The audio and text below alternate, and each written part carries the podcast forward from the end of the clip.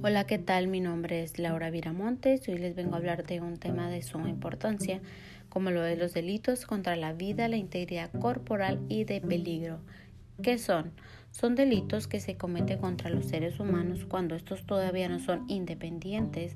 En este caso, el Código Penal otorga una protección al feto, ya que pueden existir actos que vayan en contra de la vida dependiente.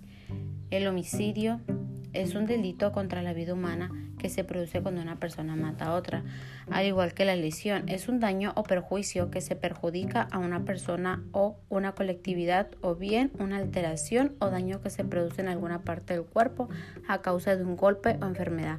Al igual que el aborto, es una pérdida de embarazo en un momento en que el feto o embrión no es viable a sobrevivir y que no es capaz de sobrevivir fuera del útero materno. En este se da de forma natural voluntaria hecha antes de que el feto pueda sobrevivir fuera del útero.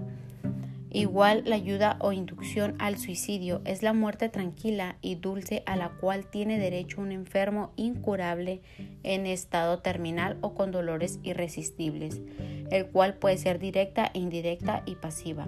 ¿Cuál sería la, la indirecta? Es cuando se suministra al paciente algún medicamento para mitigar sus intensos dolores o sufrimientos pero estar consciente de que tales medicamentos como efecto secundario se acelera la muerte. La directa es cuando de manera consciente e intencional se le administra al paciente una sobredosis de algún medicamento para causarle la muerte. La pasiva es en el caso que se dedica no prolongar la situación del paciente, no atendiendo la afectación principal o alguna otra enfermedad que surja paralela a la principal por considerar que ya todo es inútil. La manipulación genética es una serie de técnicas que permiten la transferencia programada de genes entre distintos organismos. Consiste en una reunión artificial de moléculas de ADN con la finalidad de aislar genes o fragmentos de ADN, clonarlos e introducirlos en otro genoma para que se expresen, como lo es el peligro de contagio.